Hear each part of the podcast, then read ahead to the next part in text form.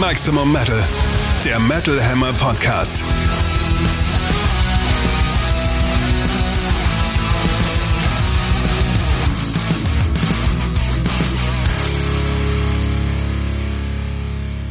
Episode 47 von Freitag, dem 13.01.2023. Für euch am Mikrofon Metal Hammer Chefredakteur Sebastian Kessler und Katrin Riedel aus der Metal Hammer Redaktion. Ein gutes neues Jahr für euch alle da draußen. Schön, dass ihr auch angekommen seid. Auch 2023 haben wir für euch wieder das, was die Metal-Szene news-technisch bewegt, die spannendsten neuen Alben der nächsten zwei Wochen und ein starkes, exklusives Interview später hier im Podcast. Und zwar diesmal mit Jennifer Haben von Beyond the Black. Und geführt hat das Interview unser Kollege Matthias Weckmann. Genau, aber dazu später mehr. Erstmal tauchen wir ein in die News-Gemengelage dieser Tage. Back in Black, das Metal Update.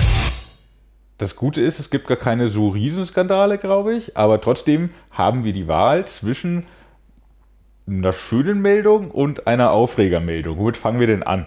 Mit der schönen Meldung, wobei ich nicht weiß, ob die für alle da draußen gleich schön ist. Jetzt weiß ich nicht genau, ob wir die gleiche meinen.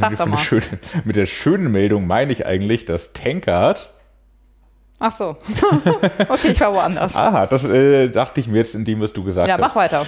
Tankard haben Ende letzten Jahres leider nochmal was Unschönes vermelden müssen, nämlich wurden sie ausgeraubt. Im Mergener Hof in Trier spielten Tankard nochmal ein Konzert Ende letzten Jahres und mussten danach feststellen, dass ihnen jemand von der Bühne ein Becken geklaut hat. What the fuck? Und zwar im Wert von mehreren hundert Euro. Ich wusste nicht, dass die Teile so teuer sind. Ja, krass. Krass. Aber neben dem Preis hat mich und alle anderen auch einfach erstaunt, wer macht sowas? Wer klaut eine Band, die er gerade gesehen hat und von der er offenbar auch Fan sein muss, sonst wäre er nicht hingegangen, das Becken. Ja, geht gar nicht. Mega scheiße. Hat sich dann auch der Typ gedacht, oder die Person gedacht, die das getan hat und sich tatsächlich an die Band gewandt und sich entschuldigt und das Becken zurückgeschickt und dazu einen total lieben handgeschriebenen Zettel. Ich zitiere das gerade mal. Sorry für mein Verhalten, das ging gar nicht und war falsch, war unglaublich stramm und habe nicht nachgedacht. Entschuldigung. Seid mir nicht böse, ihr seid eine geile Band. Da fehlt dann was, glaube ich. Da, fehlt, ja, ich so. glaube, da, da, fehlt einfach, der Satz ist nicht vollständig, den er geschrieben hat. Der war vielleicht auf dem Schreiben stramm. Nein, er war vielleicht einfach nervös, weil er äh, sein Entschuldigungsschreiben an die Band geschickt hat und seine Lieblingsband. Und seid echt eine geile Band und dass ihr nicht böse seid mit einem Smiley hinten dran. Also, das ging gut aus. Es zeigt sich, dass nicht immer, wenn Scheiße passiert, es um, des, deshalb auch gleich böse gemeint sein muss. Manchmal bauen Leute einfach nur Dummheiten und wenn sie darauf hingewiesen sind, entschuldigen sie sich auch dafür und machen sich danach wieder ehrlich. Das ist eine schöne Sache, finde ja, ich. Ja, also in jedem Fall, diese Courage verdient Respekt, auch wenn Durchaus. die Tat an sich natürlich äh, relativ schäbig ist, aber gut. Und lustig aber auch noch, ich weiß gar nicht, ob du das gesehen hast, oh. der Absender hat sich den Namen Lars Ulrich gegeben, was schon ziemlich witzig ist. in der Tat, ja. Von daher sei ihm viel verziehen und so kann man doch lächelnd und mit dem, versöhnlich. Dem, versöhnlich ins neue Jahr starten, mit dem Wissen, dass es das noch gut ist. Ja, es, es, geht aber auch anders und ganz ohne Einsehen. Und zwar hat anlässlich des 60. Geburtstags von Till Lindemann am 4. Januar äh, ein Bildhauer namens äh, Roxy Rocks in Rostock eine Bronzestatue vom Rammstein-Sänger aufgestellt. Da hat er mal gelebt nämlich. Und wie lange stand diese Statue dort?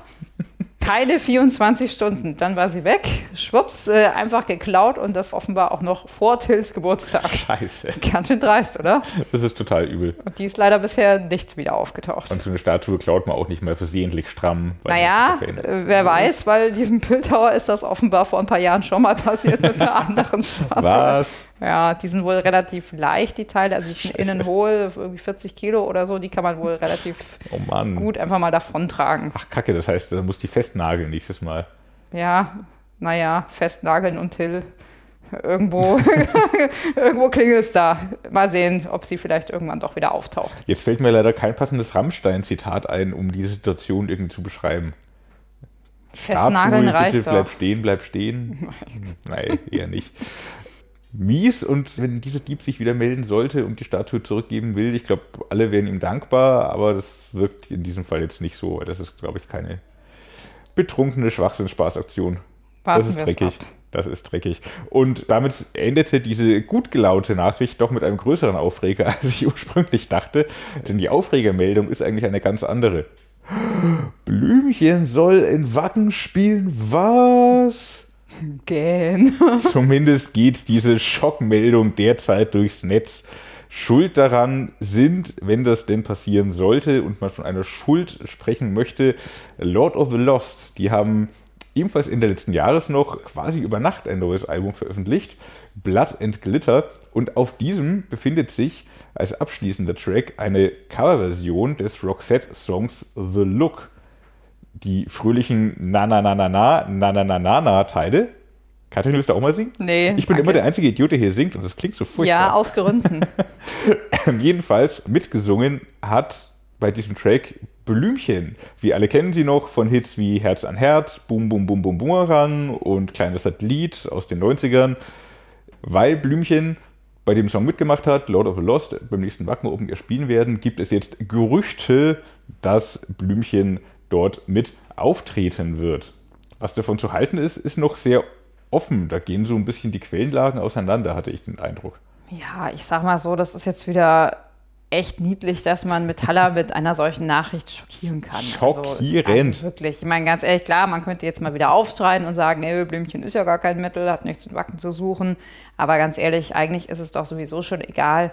Der Trend der letzten Jahre geht nun mal dahin, dass das Festival ja auch über die Szene hinausstrahlt und daher offenbar auch Künstler aus anderen Bereichen anlockt. Ich sag mal Heino, da sind wir wieder bei Rammstein, äh, Jan Delay, Alligator. Ich persönlich bin davon jetzt auch Der nicht. Höhner, Der, die Höhner, richtig, ja. einer ihrer letzten Auftritte, glaube ich, sogar in dieser ja, Besetzung. hoffentlich Ja, kommen ja. jetzt nicht auch noch hier 40 Jahre die Flippers vorbei. äh, Entschuldigung, ähm, ja, ich persönlich bin da jetzt auch nicht die allergrößte Verfechterin davon, aber es ist mir mittlerweile auch so ein bisschen egal. Es gibt einfach so viele Bühnen, auf denen richtige Metal-Bands spielen, dass es auf ein, zwei oder drei Exoten aus so anderen Bereichen jetzt auch nicht unbedingt ankommt. Und es geht ja auch um einen Gastauftritt wahrscheinlich und um kein richtig. komplettes Set. Es sollte halt nicht so weit gehen, dass das Festival am Ende ja nicht mehr für das steht, äh, was es ursprünglich war. Da muss sich ja äh, Rock am Ring immer auch mal wieder mit dieser Diskussion äh, herumschlagen. Aber ich Und glaube, da stimmt, glaube ich, nicht hundertprozentig. Nee, gesagt, das- da war schon immer Hip-Hop mit dabei. ja, und das war auch nie Metal am Ring, sondern das war immer Rock am Ring Ja. und das natürlich etwas breiter aufgestellt. Und ich glaube, wir sind noch nicht so weit, dass wir, also ich glaube, wir sind, wir sind immerhin noch so weit, dass wir in Wacken noch auf 10 von 12 Bühnen Metal hören können.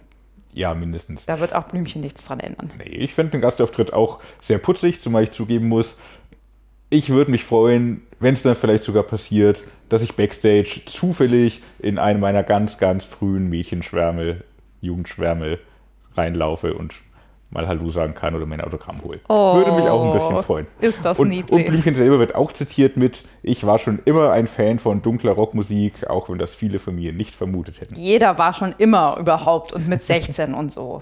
Nee, mit 16 war ich Fan von Blümchen. Obwohl, nee, es war früher, stimmt nicht. Fast wäre es peinlich geworden. fast ist peinlich. Gut, dass geworden. wir das Blümchen war noch ein paar Jahre früher. ein Glück. Mit 16 fing es auch bei mir schon an mit dunkler Rockmusik. Das ist schön für dich. Ja, Und oder? für uns alle. Doch noch die Kurve bekommen. Apropos Kurve bekommen, bekommen wir die Kurve zum nächsten Thema. Ja, wenn du den Button drückst. Ich drücke den Knopf. Steel meets Steel. Neue Alben im Härtetest. Ja, und es geht auch gleich schon gut los mit den neuen Alben des Jahres. Äh, Wir ziehen es jetzt äh, quasi äh, von hinten auf. Und das Ganze beginnt am 20.01. Da erscheint nämlich das neue Album von Katatonia mit dem Titel Sky Void of Stars. Eine meiner liebsten Emo-Bands. Das ist sehr schön. Und Ja. nicht nur eine von deinen, sondern insgesamt eine der beliebtesten und besten Emo-Dunkel-Schönbands. Je nachdem, wie man Metal. fragt. Also die Gruppe um Jonas Renkse und Anders Nyström hat mittlerweile schon über 30 Jahre auf dem Buckel und ja, hat sich längst zu einer Top-Instanz gemausert, wenn es um doomig, progressiven, teils orchestrierten, insgesamt einfach super emotionalen Metal geht. Manche sprechen da auch von Post-Metal. Empfindsamkeit und Gefühle schweben natürlich dank Renkses Gesang auch bei der neuen Platte über allem. Die Kompositionen klingen relativ unterschiedlich, mal so relativ zurückhaltend. Das gilt ganz besonders für den Song Impermanence mit Joel Ekeloff von Söhn, Soen, da ist die Frage wieder. Äh, manchmal kommt dann aber im Album auch schon ordentlich Schwung auf. Das ist mir dann auch ein bisschen lieber, diese, diese bisschen rockiger, metallischeren Passagen. Insbesondere hervorheben möchte ich da die Stücke Austerity, Author, Atrium und Birds, also die AAAB-Liga quasi. Birds ist für mich auch eigentlich so der, der beste Song des Albums. Ja, insgesamt ist es ein, ein schöner Rundumschlag um alles, was Katatonia ausmacht, von, du hast erwähnt, ein paar schnelleren Sachen, hält sich aber natürlich im Rahmen, bleibt nur so im Katatonia-Kosmos schnell sozusagen, aber auch sehr Doom-lastige, oldschoolige Sachen, aber vor allem ist es einfach alles sehr schön, was sie da bringen. Es ist ein typisches Katatonia-Album, wie sie es die letzten 10, 15 Jahre gemacht haben, ohne dass da viel tatsächlich Neues passiert. Aber das muss es nicht, weil das, was sie machen, ist unabhängig, ob man sie jetzt ins Dark, Doom, Gothic, Post-Genre packen wollte. Es ist ein eigenes Genre, es ist einfach schön. Ja, und insgesamt berührt und bewegt es halt auch einfach wieder sehr. Also irgendwie Katatonia packen mich immer so ja, aus, aus thematischen und irgendwie lyrischen Gründen natürlich auch, äh, immer so auf so einer verletzlichen Ebene. Also mhm. da, da machen sie sich irgendwie breit und resonieren irgendwie so mit der eigenen Sensibilität. Das ist irgendwie schön einfach. Da fühlt man sich verstanden und angesprochen und irgendwie so in, in Watte verpackt und gepflastert und ja, also Daumen hoch. Äh, wenn man natürlich jetzt mal ganz streng noch vorgeht und so ein bisschen auf die Hittigkeit auch äh, schaut, muss man allerdings auch festhalten, dass frühere Höhepunkte wie zum Beispiel July, Soul's Song, My Twin, Teargas, Forsaker, mhm. was sie halt live immer noch äh, spielen, mhm. dass das so ein bisschen fehlt. Das stimmt. Es bleibt wenig schnell im Ohr bei diesem Album. Ja, also bei mir echt hauptsächlich dieses Birds. Trotzdem gutes Album, gern und mittlerweile auch schon wirklich oft gehört. Und ich freue mich total auf die demnächst beginnende Co-Headliner-Tour, ja, mit Katatonia natürlich und mit Solstar 4. Und dass äh, Katatonia live übrigens langweilig sind, äh, wie einige meiner lieben Kollegen behaupten, ist absoluter Quatsch natürlich. Ich werde mich gerne vom Gegenteil überzeugen lassen. Kurze Erwähnung noch, ebenfalls nächste Woche am 20.01. erscheint auch das neue Album von Atrocity Occult 3, aber darüber wollen wir tatsächlich im nächsten Podcast ein bisschen ausführlicher sprechen. Aus, nennen wir es, organisatorischen, produktionstechnischen Gründen. Harter Schnitt, zum heutigen Freitag, 13.01., Freitag der 13. Was kann es da Schöneres geben als ein neues Album von Eisregen? Grenzgänger heißt das gute Stück. Es ist ein klassisches Eisregen-Album und damit könnte ich jetzt aufhören zu reden, theoretisch. Ich rede aber trotzdem noch ein bisschen weiter, denn ich werde dafür schlecht bezahlt. Morbide, düster, schwarzhumorig ist es, sowohl musikalisch als auch textlich.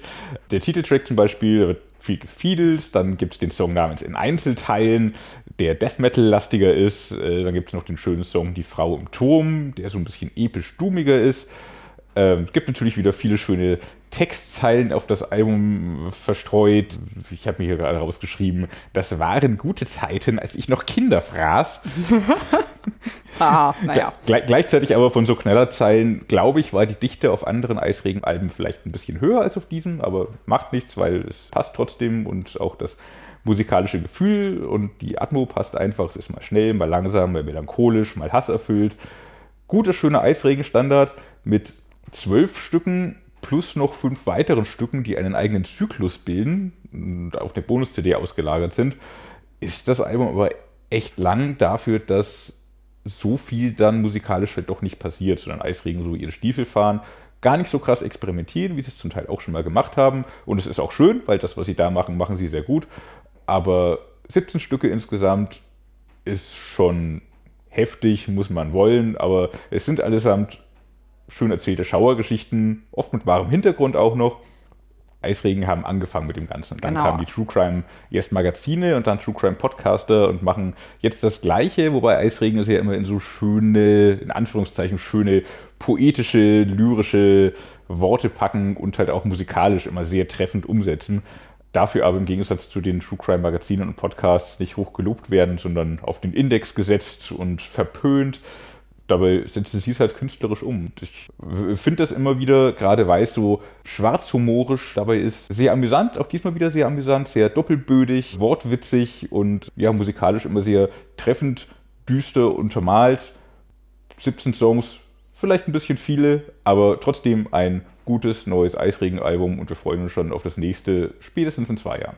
Wahrscheinlich nächstes Wahrscheinlich eher nächstes Jahr. Ich mag grundsätzlich den Ansatz von Eisregen, also dieses Hineinvertiefen in die Abgründe der Seele, in das Makabere, in das Gewalttätige, so das, das Ergründen der Psyche von Mördern, psychisch labilen, gestörten Tätern, musikalisch halt auch so gepaart mit diesem ja, gewissen Mix aus, mal ganz grob gesprochen, so Extremmetal, Rammstein und dramatische Geige irgendwie. Mhm. So, wenn man das mal zusammenfasst. Ich muss aber zugeben, dass mir das Ganze eigentlich immer nach ein bis zwei Songs reicht. Also ein ganzes Eisregen-Album kann ich tatsächlich nur relativ schwer ertragen.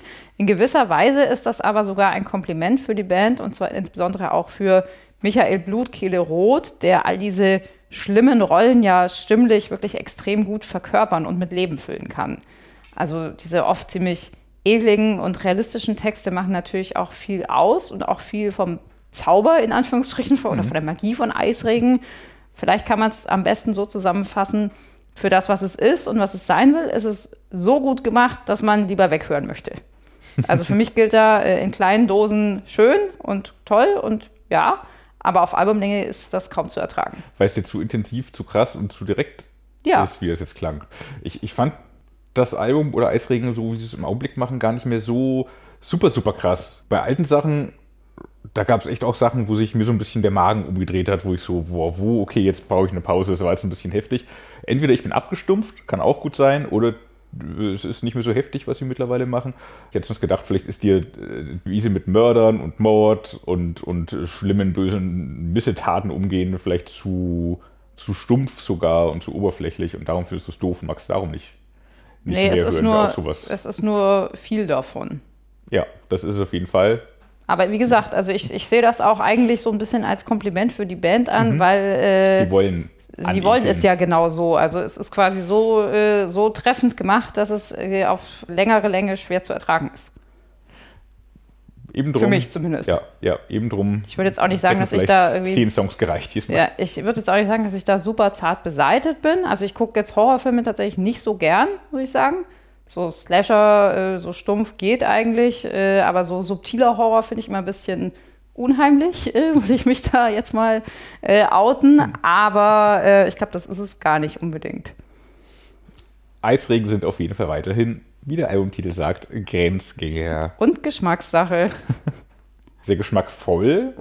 Geht es dagegen weiter? Ja, ist vielleicht aber auch Geschmackssache. Äh, und zwar kommen wir zu Ahab mit dem neuen Album The Coral Tombs. Ahab sind für mich auch eine ganz besondere Gruppe, die etwas ganz Eigenes macht. Die Band kommt ja aus Deutschland, existiert seit etwa ja, Mitte der 2000er Jahre. Die spielen Funeral Doom, also eine sehr langsame, sehr krummelige und tiefgehende Interpretation von Doom, insbesondere auch im Gegensatz zu dem etwas schnelleren Epic Doom. Episch geht es aber bei Ahab auch zu, und zwar insbesondere, wenn diese totale Langsamkeit und diese mit Grolls akzentuierte Tiefe auf den wirklich großartigen, hellen Klagesang von Daniel Droste prallt. Mhm. Der auch, also das wirkt manchmal schon fast wie aus einer anderen Welt. Da kommt dann schon durchaus mal so ein Hauch Erhabenheit oder wenn man ganz dick auftragen möchte, fast schon irgendwie so Transzendenz schimmert dadurch. Die extreme Polarität in der Musik zeigt sich auch auf ihrem fünften Album. Das äh, ist übrigens das erste Studiowerk seit 2015, also wir haben sich ordentlich Zeit dafür gelassen. Typisch für Doom sind natürlich auch die, dass die meisten Songs relativ ausladend sind, meistens so zwischen acht und zehn Minuten, der längste sogar über zwölf Minuten. Besonders toll ist natürlich auch an der Band, dass sie sich als Inspiration gerne literarische Vorlagen äh, vornimmt und sich in ihrem Schaffen dann auch darauf bezieht. Da geht es hauptsächlich um Werke, die mit dem Meer in Verbindung stehen. Deswegen hört man hin und wieder auch den Begriff Nautic Funeral Doom, was da schon äh, sehr geschachtelt ist. Ähm, bei diesem Album steht ein absoluter Klassiker im Zentrum, nämlich ist das Jules Verne's 20.000 Meilen unter dem Meer. Und diese Thematik wird dann mit viel Grollen und eben dem erwähnten aufhellenden Gesang untermalt. Ganz toll zum Beispiel in The Sea as a Desert Dazu kommen dann auch einige so instrumentale Passagen, zum Beispiel in Mobilis in Mobili. Und dann gibt es noch zwei Gäste auf dem Album, und zwar Greg Chandler von den englischen Doomies Esoteric, äh, ganz am Schluss in Maelstrom, und Chris Dark von den deutschen Black Metallern Ulta. Im Einstieg kommt er gleich. Chris wird übrigens auch am Samstag dabei sein, wenn Ahab ihr Album in einer Kirche in Braunschweig vorstellen.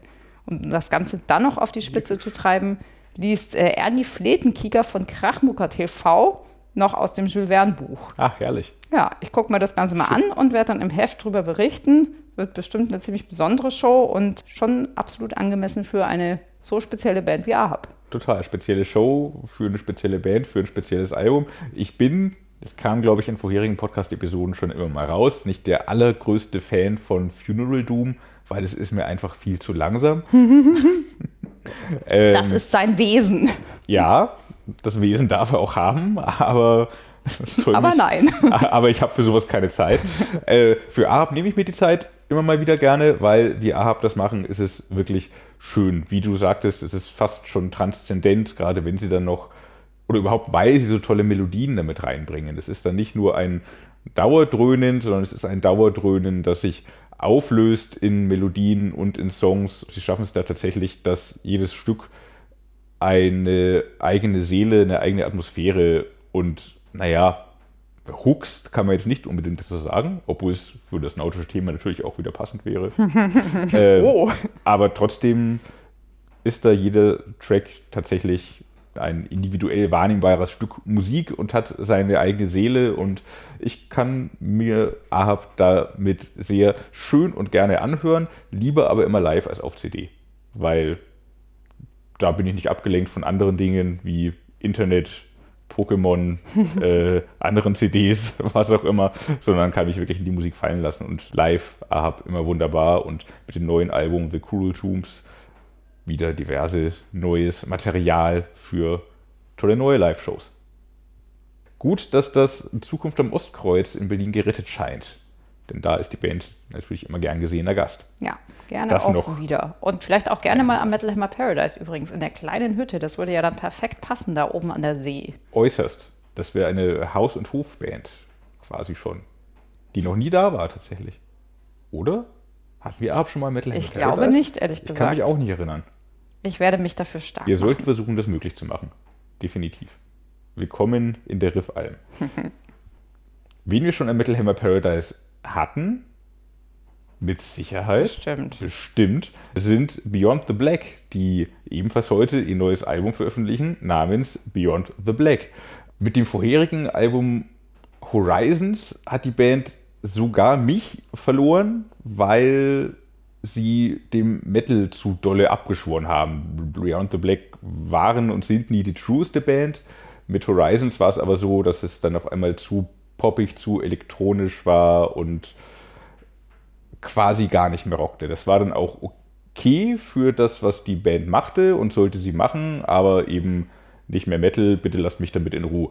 Zum Glück haben sie aber die Kurve bekommen und mit Beyond the Black kehren sie jetzt wieder ein gutes Stück, nein, nicht nur ein gutes Stück weit zurück zu dem, was sie vorher gemacht haben, sondern ich würde sogar sagen, dass dieses Mal weg vom Metal gehen ihnen dabei geholfen hat, jetzt die ganze Dramatik und Dynamik, die Metal umfasst, viel besser auszuschöpfen, als sie es vorher getan haben. Die Gitarren rocken authentischer, als sie es früher getan haben. Im Song ist der Anybody Out There beispielsweise.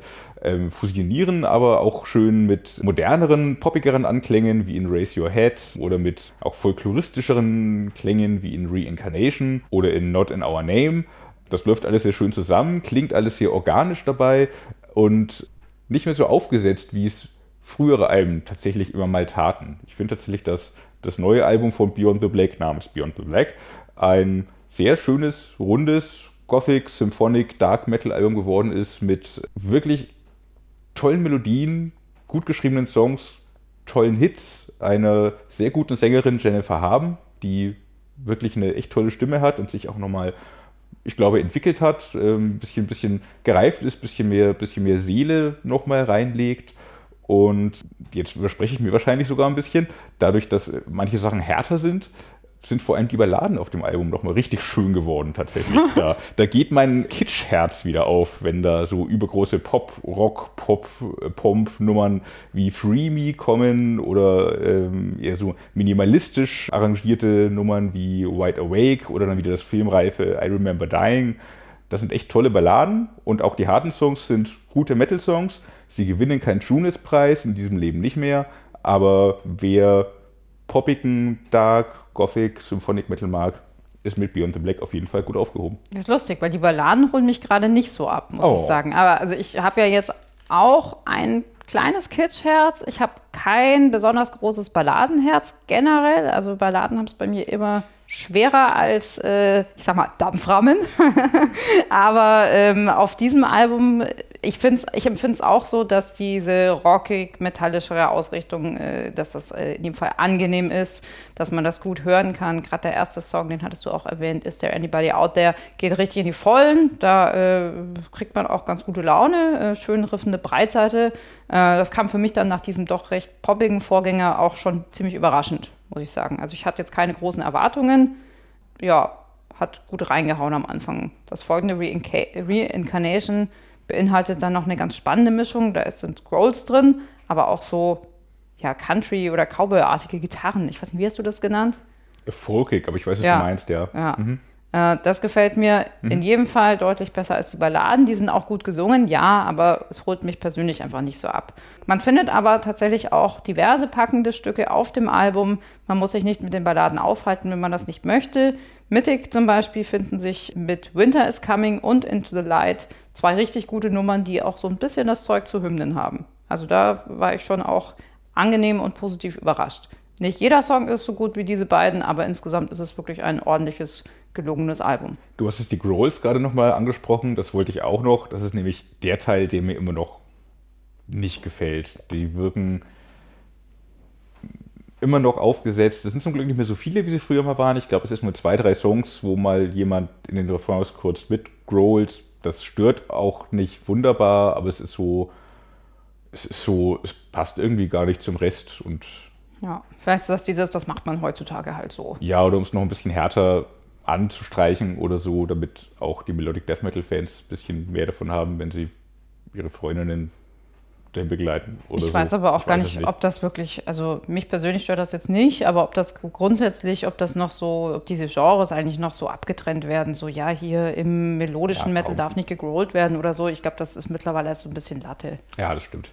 Und solange sie nur so ein bisschen, ich sag mal, im Hintergrund ein bisschen Farbklecks geben, ist es okay, aber sie werden auch nicht nötig. Und mehr sollten es nicht werden, weil dieses äh, Beauty and the Beast, die Nummer ist einfach gegessen seit 20 Jahren gefühlt. Ja. Aber das wissen Beyond the Black auch meistens und fahren mit dem Album echt in eine sehr gute Richtung. Damit Ähm. kommen wir, glaube ich, auch schon zum Interview dieser Podcast-Folge. Genau, und zwar hat sich Kollege Matthias Weckmann mit Beyond the Black Sängerin Jennifer Haben unterhalten. Was sie über das Album gesprochen haben, liest sie zum großen Teil im aktuellen Metal Hammer Magazin. Extra für den Podcast hat Matthias Jennifer nochmal ein paar persönlichere Fragen gestellt und da hören wir jetzt einfach mal rein. Don't Talk to Strangers. Das Metal Hammer Podcast Interview. Jennifer, du bist in deinem Alter, das darf man noch sagen, 27 Jahre alt. Was war denn das erste Musiker- oder Bandposter, das bei dir im Zimmer hing? Musiker oder Bandposter hatte ich tatsächlich kaum welche. ähm, ich weiß gar nicht warum, Rambo. aber tatsächlich hatte ich nie so dieses Fangehen in mir, außer wenn es äh, zu Serien kommt oder oder Filme. Weil ähm, als dann Twilight rauskam, da hatte ich überall Edward und äh, dann hatte ich irgendwann auch Jacob oben hängen. Also ich hatte verschiedene Phasen von Twilight-Fan-Momenten. Zum Glück habe ich zwei Töchter, ich weiß, wovon du redest. Sehr gut. Äh, Ja. War Musik dein Lieblingsfach in der Schule? Definitiv. Musik und Mathe tatsächlich. Das ist ja absolut unsympathisch. Ach, Ich weiß, es tut mir leid. Wer, wer, wer, mag denn Mathe? Ja, ich halt irgendwie. Aber ich, halt- ich kenne sehr viele Musiker, bei denen das so ist, ne? Also irgendwie ein scheint da bisschen was zumindest ein bisschen eine, bisschen eine Connection zu sein. Ja, das stimmt. Äh, in der vierten Schulklasse hast du zusammen mit deinem Bruder die, ich zitiere, jüngste Band des Saarlands namens Speed gegründet. Wie Ja. klang das denn bitte? Äh, sehr unterschiedlich. Also wir hatten tatsächlich sehr, sehr viele unterschiedliche Genres im Set. Ähm, also das ging über, also von, von Whitney Houston, I Will Always Love You, über ähm, Amy Winehouse, äh, ich weiß gar nicht mehr was für ein Song, ähm, und ACDC, ähm, Mhm. TNT und Highway to Hell, ähm, aber halt auch verschiedene Sprachen. Also wir hatten Englisch, Französisch, Deutsch, das war's, glaube ich. Aber ähm, ja, also Klasse. Ja, ja, also wir hatten tatsächlich sehr, sehr, sehr viel immer ausprobiert. Also ich meine, das hat sich ja durchgezogen bei Beyond the Black, vielleicht nicht mehr ganz so extrem, mhm. aber wir haben ja auch immer so unterschiedliche Songs und äh, ich mochte das einfach schon immer. Kommst du aus einem musikalischen Elternhaus? Ja. Also meine Mom hat schon immer Musik gemacht und Musik geliebt. Ähm, zwar sind beide keine professionellen Musiker in dem Sinne oder dass es jetzt irgendwie Hauptjob wäre oder so. Ähm, aber sie haben schon, also sie haben Musik immer im Haus gehabt und äh, deswegen auch, ich glaube, als meine Mom mit mir schwanger war, da lief auch immer Musik, also musste ich ja irgendwie eine Verbindung zu Musik haben. Mhm. äh, als Teenagerin warst du Teil der Casting Girl Group Saphir. War das eine gute Zeit oder war da auch äh, Zickenterror angesagt? Uff, es war schon durchaus äh, auch Zickenterror. Ähm, ich, ich kann da jetzt mit Abstand zu äh, draufschauen, aber ähm, ich muss schon sagen, es war eine gute und wichtige Erfahrung. Auch diese ganzen Interviewsituationen und so, das hat mir alles irgendwie geholfen auf meinem weiteren Weg. Ähm, aber im Endeffekt war es schon eine anstrengende Zeit, das muss man schon. schon Deswegen so hast du auch eine männliche Musiker in deiner Band. Ja, wahrscheinlich.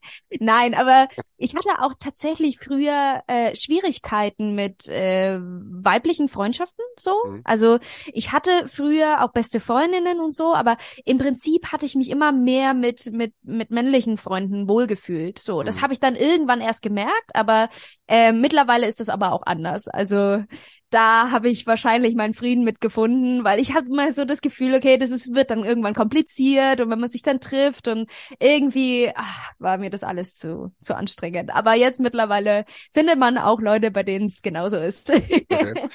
Äh, nach deinem Abitur hast du Musikmanagement studiert. Warum war dir das wichtig?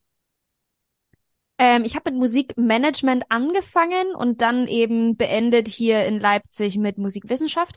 Okay. Ähm, aber ich wollte tatsächlich, also der Grund, warum ich angefangen habe, Musikmanagement zu studieren, war, ich muss zurückdenken, im Prinzip war ich fertig mit dem Abi und hab gedacht, ja, jetzt chill ich erstmal. Jetzt bleibe ich erstmal zu Hause und mache meine Musik. Nach zwei Monaten habe ich gedacht, boah, es ist langweilig. und dann habe ich gedacht, okay, was, was könnte mich denn interessieren? Aber ich habe mich dann auch wirklich nur im Saarland beworben, dort wo ich ja herkomme, ja. ähm, weil ich halt nicht umziehen wollte deswegen. Es war wirklich nur so ein Zusatz und ähm, wollte halt was machen, was mich interessiert. Und Musikmanagement ist natürlich auch viel so mit Vertragskram und so weiter. Und das hat mir natürlich total viel gebracht. Und das war eigentlich der Hauptgrund, warum ich das angefangen habe. Aber selber dich managen tust du nicht. Nee, nee, nee, nee. Dafür bin ich auch viel zu chaotisch. Aber ich weiß zumindest ein paar Sachen, äh, die, die sehr wichtig sind oder auch Formulierungen in Verträgen oder halt eben solche Sachen, äh, die haben mir schon echt was gebracht. Mhm. Hat dich der direkte Erfolg von Beyond the Black nach der Veröffentlichung des Debüts 2015 überrascht? Boah, also es war schon ganz schön krass, was wir überhaupt alles machen konnten. Also wir hatten ja unseren ersten Auftritt 2014 auf dem Wacken das war ja bevor das erste Album rauskam. Und mhm. das war ja schon so crazy, ähm, weil ich hatte zwar schon immer, also durch Saphir auch, äh, habe ich ja meinen damaligen Labelchef kennengelernt, der war damals Manager von der Band. Ähm, und ich habe mir halt so mein, mein Team aufgebaut in den ganzen Jahren davor. Mhm. So. Und ähm, deswegen, wenn du halt schon so ein einflussreiches äh, Team hast, das an dich glaubt, dann ist es natürlich bisschen einfacher, da reinzukommen, als wenn du halt komplett neu bist, du lernst komplett neue Leute kennen und dann sollen die quasi dich weiterbringen. So, also ähm, ich hatte schon einfach ein sehr, sehr gutes Netzwerk, dass ich halt natürlich dachte, okay, so ein bisschen was wird da schon bei rumkommen, aber natürlich hat mich total überrascht, wie groß es dann geworden ist. Warst du mal auf Wacken vor 2014 als Fan? Nee, war ich tatsächlich nicht. Ähm, ja, und äh, es war auch. Gleich mal einen Makel hier, mach gleich mal eine Strichliste. Bitte? Mach gleich mal eine Strichliste für den ersten Makel hier. Mein erster Makel, ja. Ja, nee, aber ich hatte auch einfach kein, äh, keine Welt. Freundschaften oder so, die, die, ja gut, auch keine Zeit. Aber auch nicht so, also ich bin generell sehr selten auf Konzerte gegangen, ehrlicherweise. Also ich war vorher, vor Wacken, war ich zweimal auf einem Festival und that's it äh, privat. Also ähm, das, das auch auf Konzerte eben gesagt, wie gesagt, das war einfach nicht so in meinem Freund Freundeskreis oder so. Das, das hat man einfach nicht so gemacht. Ich weiß gar nicht warum, aber. Kann man halt dich. Und fürs Zelten so viel- begeistern? Ich find's geil. Ich find's saugeil. Okay. Natürlich ist es nicht so komfortabel ähm, wie wie sonst zu Backstage. Also Backstage kann schon auch echt beschissen sein, ehrlicherweise. Tut Was ist, denn ein leid, aber Backstage, was ist denn ein Backstage beschissen? Erzähl mal. Also es kann durchaus, also wenn wenn Duschen und Klos irgendwie schwierig sind, dann habe ich schon echt ein Problem. Also gerade ist so als Zelten Frau. ja viel besser. Naja, klar, aber da da stellst du dich jetzt schon drauf ein. Ja, Und du musst auch nicht auf die Bühne gehen. ja, das So. stimmt. Also, wenn du auf die Bühne musst, dann musst du halt auch irgendwie entsprechend ausschauen. So, und ähm, zumindest sauber solltest du sein. und wenn du aber zelten gehst und privat auf dem Festival, dann ist ja alles scheißegal. Ja. Also deswegen, wenn du das so auseinander nimmst, dann ist, finde ich Zelten halt super. Aber Zelten, wenn ich äh, auf die Bühne muss, ist natürlich ein No-Go. Äh, wie groß war denn die Gefahr, dass deine Karriere 2016 bereits zu Ende geht, nachdem du deine komplette Ah. Band ausgetauscht hast, was ja in der Szene mit einigem Naserümpfen aufgenommen wurde? Ähm, erstmal, ich habe die Band nicht ausgetauscht, sondern wir haben uns gemeinsam entschieden, dass es so passieren wird, ähm, um das richtig zu stellen. Aber Mhm. ähm, tatsächlich war das ähm, eine super schwierige Zeit für mich. Also ich hatte wirklich das Gefühl, okay, ich habe mir jetzt irgendwie jahrelang Dinge aufgebaut und jetzt äh, geht alles kaputt. So und deswegen hatte ich auch echt eine echt, ich hatte gar keinen Bock mehr, meine eigene Musik zu hören. Das hatte ich noch nie. Oder generell auf Musik. Das hatte ich auch nie. Ähm, also es war Gott sei Dank eine kurze Zeit. Aber es war lang genug, dass ich gedacht habe, okay, was mache ich eigentlich überhaupt hier?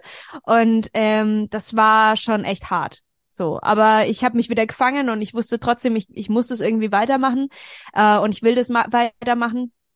Und dann ging es auch mit den neuen Jungs und die haben mich sehr gehalten und äh, das war schon, das war schon dann sehr gut und ich habe so so viel gelernt ähm, und bin so viel stärker geworden. Ähm, deswegen bin ich fast froh, dass mir das irgendwie widerfahren ist. Mhm. Äh, 2019 hast du an dem TV TV-Format Sing meinen Song teilgenommen. Muss Mhm. eine Plattform etwas mit Musik zu tun haben, um Beyond the Black zu promoten, oder kannst du dich auch in anderen, kannst du dich auch in anderen Formaten vorstellen? Also ich habe ja jetzt vor kurzem so Moderationsjobs auch gemacht. Ähm, das hatte natürlich trotzdem mit Musik zu tun, also es war auf Festivals.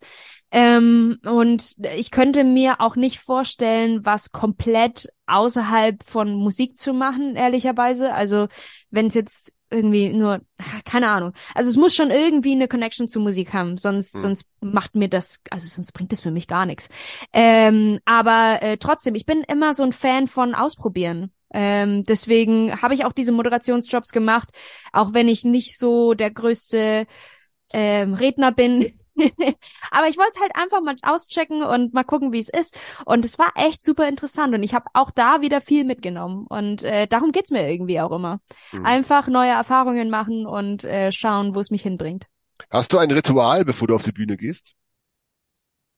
Ähm, wir haben ein gemeinsames Ritual. Also wir versuchen immer äh, eine Stunde vor Show uns äh, für uns zu sein und einfach auch äh, uns darauf einzustellen, okay, äh, jetzt gleich geht's auf die Bühne und äh, wir rocken das irgendwie.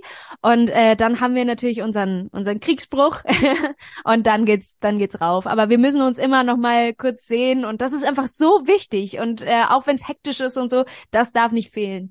Und ähm, genau. Ja. Der Kriegsspruch, der Kriegsspruch alterniert, oder? Also es ist nicht mehr derselbe. Doch, das ist äh, tatsächlich immer dasselbe. Also Aha. es hat jetzt in den, es hat jetzt in den, hm, wie lange sind wir jetzt? Seit 2016 Bestimmt was von? Manowar. Nee. nee, Fighting Ähm, the es hat- world. Oh nee.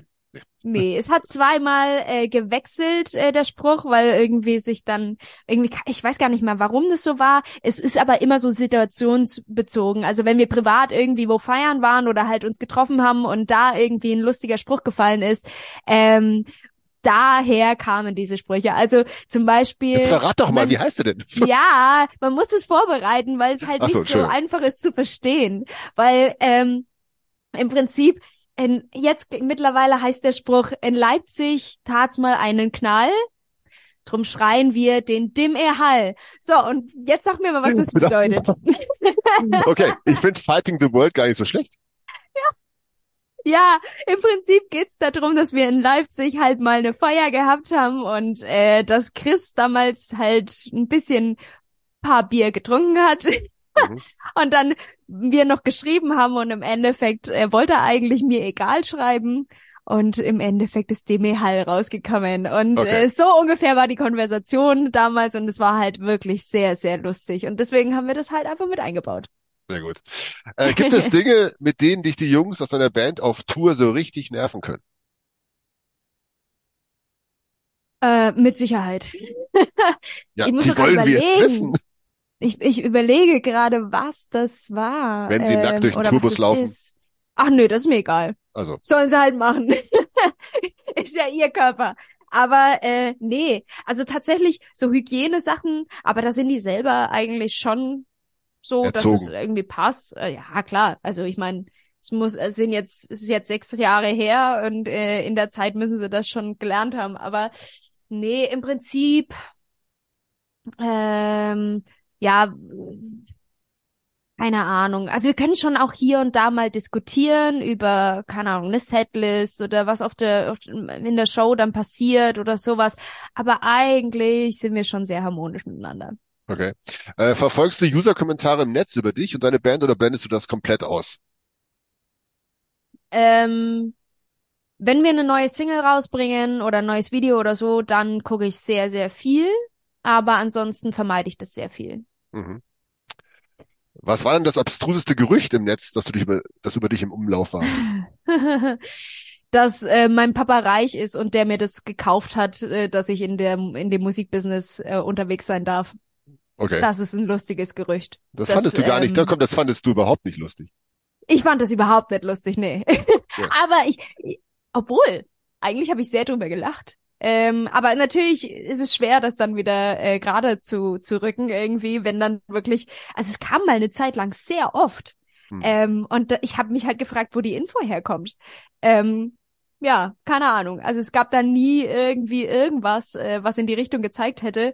Ähm, und mein Papa hat ja auch nichts mit der Musik, mit dem Musikbusiness zu tun gehabt und auch Ja. heute eigentlich nichts. Deswegen, ja, weiß ich nicht. Fand, fand ich schon lustig. Okay. Kommen wir auch zum, zum Schluss. Vervollständige bitte die folgenden drei Sätze. Mhm. Also das einzeln bitte. Wenn ich nicht Sängerin geworden wäre, wäre ich heute beruflich?